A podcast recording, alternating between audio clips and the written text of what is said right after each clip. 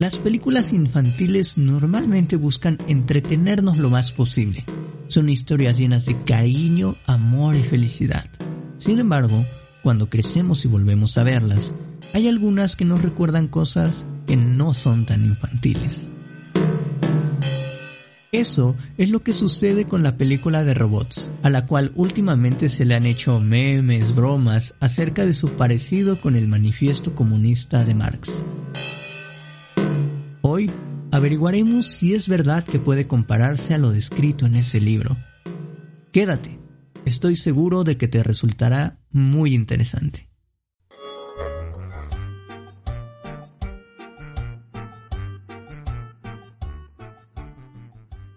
Piedra, papel o tijera.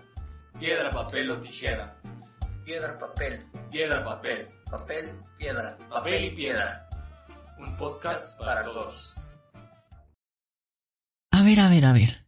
¿Cómo es que llegamos a hacer un podcast de filosofía con una película infantil? Comencemos, si les parece, por el principio. En el 2005, la película Robots vio la luz.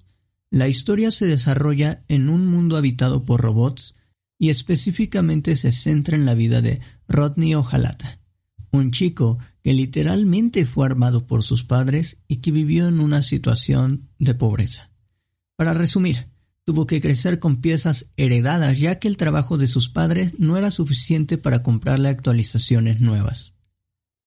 En ese ambiente de precariedad, Rodney se hace muy fan de un programa de televisión y de su principal protagonista, Gran Soldador. A través de esa serie se mira a sí mismo como un futuro inventor, por lo que realiza un invento que para él es muy innovador y que lo llevará a trabajar mano a mano con su héroe, un pequeño ayudante de cocina que tiene la función de mantener limpios los platos, así como de acomodarlos. Ojalata se aventura a Ciudad Robot para trabajar en Industrias Gran Soldador. Lo primero que tenemos que notar cuando tratamos de encontrar un parecido de la película con lo expuesto en el manifiesto comunista es la importancia que tiene esta última empresa. Industrias Gran Soldador. Esta gran industria ha puesto en el mercado una serie de actualizaciones para los robots, convirtiéndolos prácticamente en modelos nuevos. Esto marca en gran medida una gran diferencia entre las clases que existen en la ciudad robot. Por un lado, la de aquellas personas que pueden permitirse tener cada una de las actualizaciones más recientes y la de aquellos que necesitan comprar refacciones para algunos fallos que puedan presentar o para piezas que reparar. En este sentido, es sencillo ubicar aquello con lo que inicia el libro, que toda la historia de la humanidad podría reducirse a una historia de la lucha de clases. Lo que Marx llamaba como burguesía, es decir, la clase dominante, aquí está representada por aquellas personas que controlan este comercio y que pueden permitirse contar con las actualizaciones. Por otro lado, el proletariado, es decir, la clase dominada, está representada por aquellos robots que no pueden permitirse esto.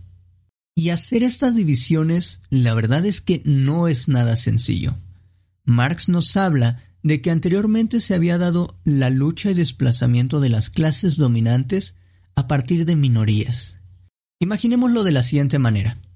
Un grupo de personas que controla ciertos campos ahora sustituye a aquellos que controlan las grandes urbes, convirtiéndose ellos en los dominantes. Los que antes controlaban los campos también están en una lucha de clases, pero su papel es el de una minoría con cierto poder que viene a sustituir a otra minoría que tenía inclusive más poder. La gran diferencia entre el pasado y lo que sucede actualmente para Marx es que los burgueses se han encargado de simplificar la lucha. Ya no hay múltiples bandos, ahora hay prácticamente dos, burguesía y proletariado. Lo interesante es que en la película sí hay un suceso que provoca que aquello que podrían ser muchas clases encontrándose unas con otras se reduzca a la existencia de solo dos. Este momento es la decisión que toma Industrias Gran Soldador para que ya no hagan más refacciones para aquellos robots que no puedan pagar las actualizaciones. el no hacer dichas refacciones provoca que haya una dicotomía muy marcada. O te actualizas o te vuelves un robot descontinuado. Y es que hay que saber la importancia de este tema.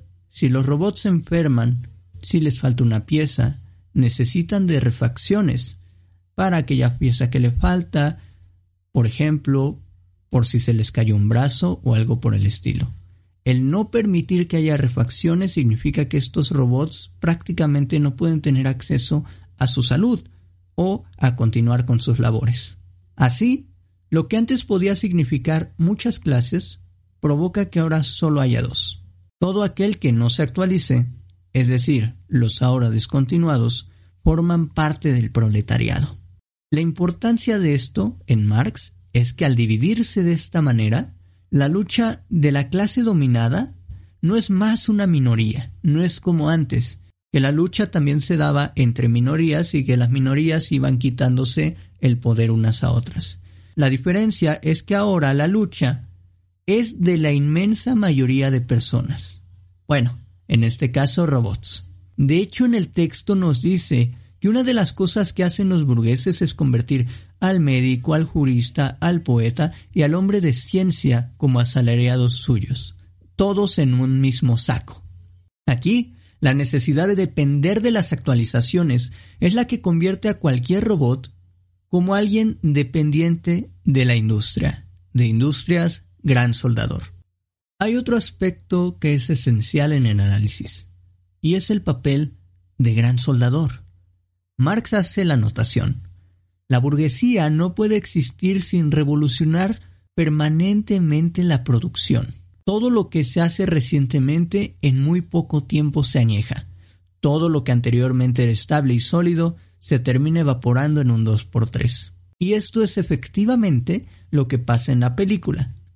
Las refacciones para la gran mayoría de los robots, que hasta ahora habían funcionado bastante bien, se evaporan debido a las nuevas tecnologías, que van tan rápido que no permiten a los robots adaptarse, ya que más bien los centraliza en aquellos que no pueden actualizarse, los descontinuados. Y nótese que hay muchas analogías que podríamos ver actualmente.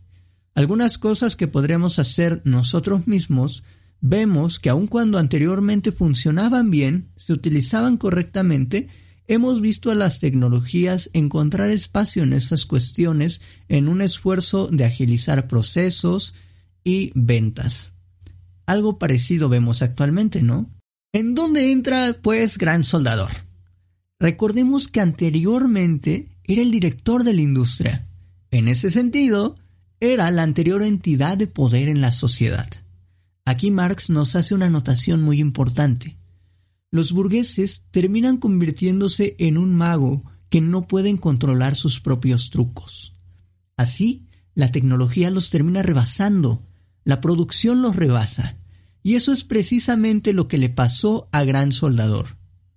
Inclusive, recordando la película, cuando van a visitarlo y le preguntan por qué había dejado Industrias Gran Soldador a Ratchet, él explica que era porque no podía hacer nada contra las actualizaciones y le dice a Rodney que tampoco debería hacer nada. Ese es el más claro ejemplo de cómo la enorme producción termina desembocando en una lucha que terminó por establecer al burgués, desplazando al anterior ente que dominaba, que en este caso es Gran Soldador. La producción, las actualizaciones lo rebasaron y terminaron quitando ese puesto de ente líder.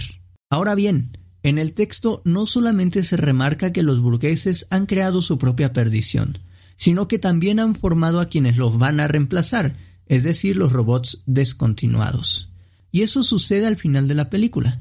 De hecho, es de las razones principales por las cuales vemos muchas imágenes haciendo la analogía entre la película de robots y el manifiesto comunista. En la batalla final, cuando ya todo parecía perdido para Ojalata y sus amigos, entra una enorme población de proletariados, de robots descontinuados a los cuales Ojalata había ayudado.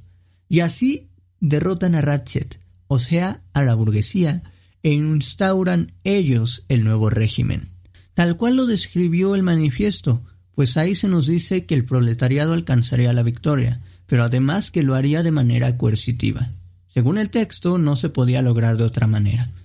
Eso pasa en la película. La gran diferencia entre esta y otras luchas de clases es que esta victoria no fue para una minoría que escala el estrato social quitando otra minoría, sino que fue la victoria de una mayoría que logró unificarse. Para finalizar, quiero puntualizar algo de lo que me di cuenta al verla hace poco y que creo que es lo más interesante de todo. En Marx, la alienación es un concepto muy importante, heredado de otros pensadores como Hegel, aunque claro, con sus diferencias. Actualmente, esto, la alienación, se utiliza para enfatizar cómo una persona se encuentra alejada de lo que sucede en el exterior, en la sociedad. En sus manuscritos de París, Marx nos dice lo siguiente. La extrañación del trabajador en su producto significa que su trabajo se convierte en un objeto, en una existencia externa, más aún extraña, independiente, ajena, en un poder autónomo frente a él que la vida que el trabajador ha transmitido al objeto que se enfrenta, hostil y ajena. Aquí termina la cita. Esto quiere decir que el objeto producido por su trabajo, esto es, el producto, se convierte en algo extraño para la persona, como un poder independiente del productor, que no tiene nada que ver con la persona que lo hace, con la persona que trabaja. Y es que hay que tener en claro que el trabajo es algo que hacemos todas las personas para transformar la realidad, por lo que la alienación produce una extrañación o, enajenación en la propia naturaleza humana. El trabajo alienado enajena a las personas de su propia esencia humana. La vida del trabajador que ha transmitido el objeto se le presenta a él como ajena y hostil. ¿Y qué tiene que ver esto con los robots? Recuerden que se aleja de la esencia humana y de la vida que transmiten al objeto de su trabajo. Piénsese en el padre de Rodney. Él era un lavatrastes, pero para hacerlo, su cuerpo tuvo que adaptarse a un lavatrastes y no con piezas de música como él quería. Aquí la relación entre la vida del productor y de su trabajo está más que marcada. Su trabajo determina su forma, su funcionalidad, sus partes. Su vida depende del trabajo que está realizando. La vida y el trabajador están tremendamente unidas. Su trabajo forma parte del robot. Es él. Es su vida. ¿Qué pasa cuando les dicen que no habrá refacciones? Primero, les quitan su trabajo. ¿Por qué? Porque al ser obsoletos, ya no hacen piezas para ellos. O sea que esas piezas específicamente creadas para poder trabajar desaparecen, ya no pueden trabajar. Lo sorprendente es lo que pasa después. Al estar la vida íntimamente relacionada con el trabajo, cuando son obsoletos, buscan ser eliminados por las máquinas, las grandes máquinas que se presentan en la película que se llevan las cosas ya desactualizadas, ya descontinuadas. Así, la tecnología e industrias gran soldador, al quitar el trabajo y segregar a la población que no puede tener esas actualizaciones como obsoletos, también los priva de su vida. Les quita el trabajo, y les quita la vida.